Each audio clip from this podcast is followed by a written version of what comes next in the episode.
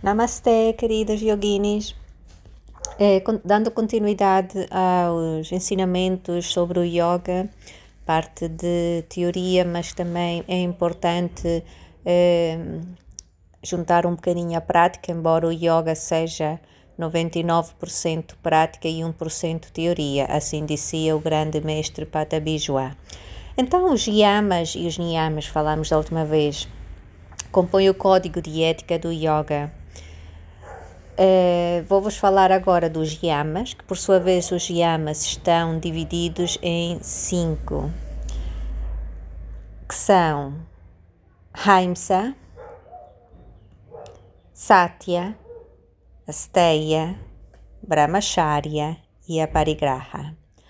Ora, Haimsa, que é o primeiro, dentro dos yamas, é, são quer dizer uma compaixão, é ter compaixão por todas as coisas vivas, é não violência. Haimsa é geralmente traduzido como não violência, mas nesse preceito, nessa norma, vai muito além do limitado senso penal de não matar os outros, os outros seres. Primeiro e acima de tudo, precisamos aprender a não ser violentos conosco próprios. Isso pode ser tão sutil quanto as críticas ao nosso corpo. Quando nos olhamos ao espelho pela, pela manhã ou quando denegrimos os nossos melhores esforços. Qualquer pensamento, qualquer palavra ou ação que nos impeça ou de outra pessoa de crescer e viver livremente é prejudicial.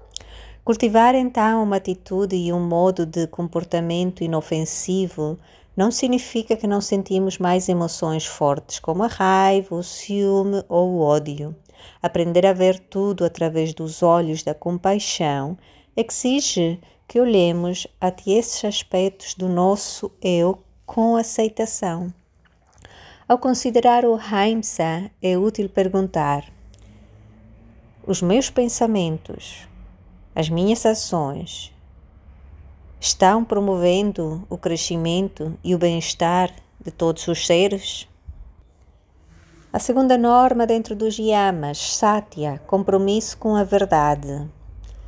Ora, esta norma baseia-se no entendimento de que a comunicação e a ação honestas formam a base de qualquer relacionamento, qualquer comunidade ou qualquer governo saudável e que decepções, exageros e mentiras deliberadas prejudicam os outros. Uma das melhores formas de desenvolver essa capacidade é praticar o discurso correto.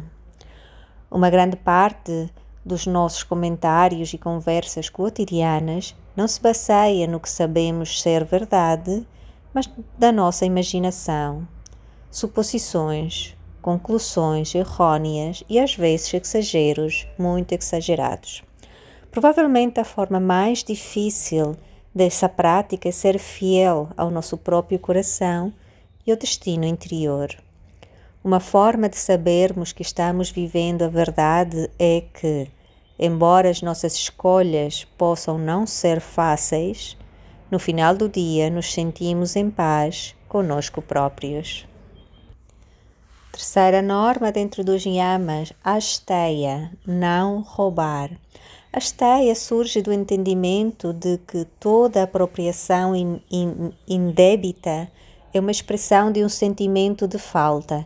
E esse sentimento de falta geralmente vem da crença de que a nossa felicidade depende de circunstâncias externas e posses materiais. Ao procurar constantemente satisfação fora de nós mesmos, somos menos capazes de apreciar a abundância que já existe. Isso é o que realmente importa. A nossa saúde e as riquezas da nossa vida interior e a alegria e o amor que somos capazes de dar e receber. Uma forma útil de praticar a steia será quando pensas sobre as coisas ou sobre os insuficientes da tua vida e perguntas-te: como essa atitude está me impedindo de apreciar as coisas que eu já tenho?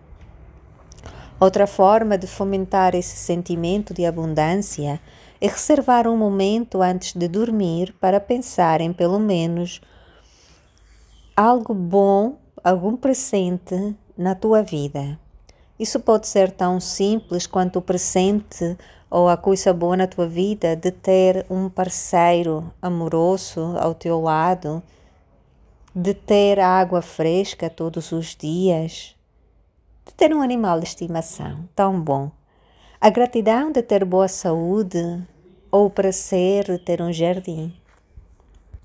Quarta norma dentro dos yamas, Brahmacharya, fundindo-se com o Um. De todas as normas, o, o Brahmacharya é o menos compreendido e o mais temido por nós, pelos ocidentais. Traduzido geralmente como celibato, ou seja, Brahmacharya é um celibato. Todas as tradições e religiões espirituais lutaram com o dilema de como usar a energia sexual com sabedoria. Praticar Brahmacharya significa que usamos nossa energia sexual para regenerar a nossa conexão com o nosso eu espiritual. Também significa que não usamos essa energia de forma que possa prejudicar outra pessoa. Brahmacharya então significa fundir a energia de alguém com o Deus, o Todo-Poderoso, ou naquilo em que tu acreditas.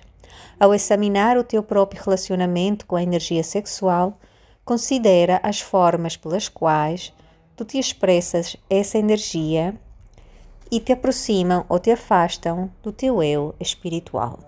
E finalmente temos a parigraha. Não agarrar,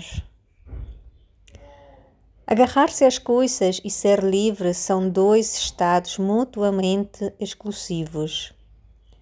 A resistência à mudança e a tenacidade de se agarrar às coisas causam grande sofrimento e nos impedem de crescer e viver a vida de uma forma mais vital e prazerosa. O que a filosofia do yoga e todos os grandes ensinamentos budistas nos dizem é que a solidez é uma criação da mente comum e que nunca houve nada permanente para começar com o qual pudéssemos nos apegar. A vida seria muito mais fácil e substancialmente menos dolorosa se vivêssemos com o conhecimento da impermanência como a única constante.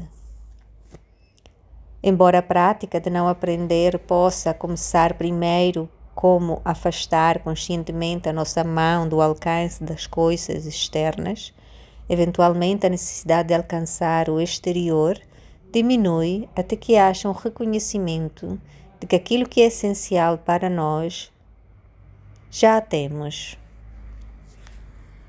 Na próxima áudio irei vos falar então das cinco normas dentro dos niyamas. Espero estejam a gostar destes áudios eh, sobre um pouco de teoria que às vezes não são dadas nas aulas práticas, mas também que fazem parte. E assim, vos falei de hoje dos yamas, que são características sábias.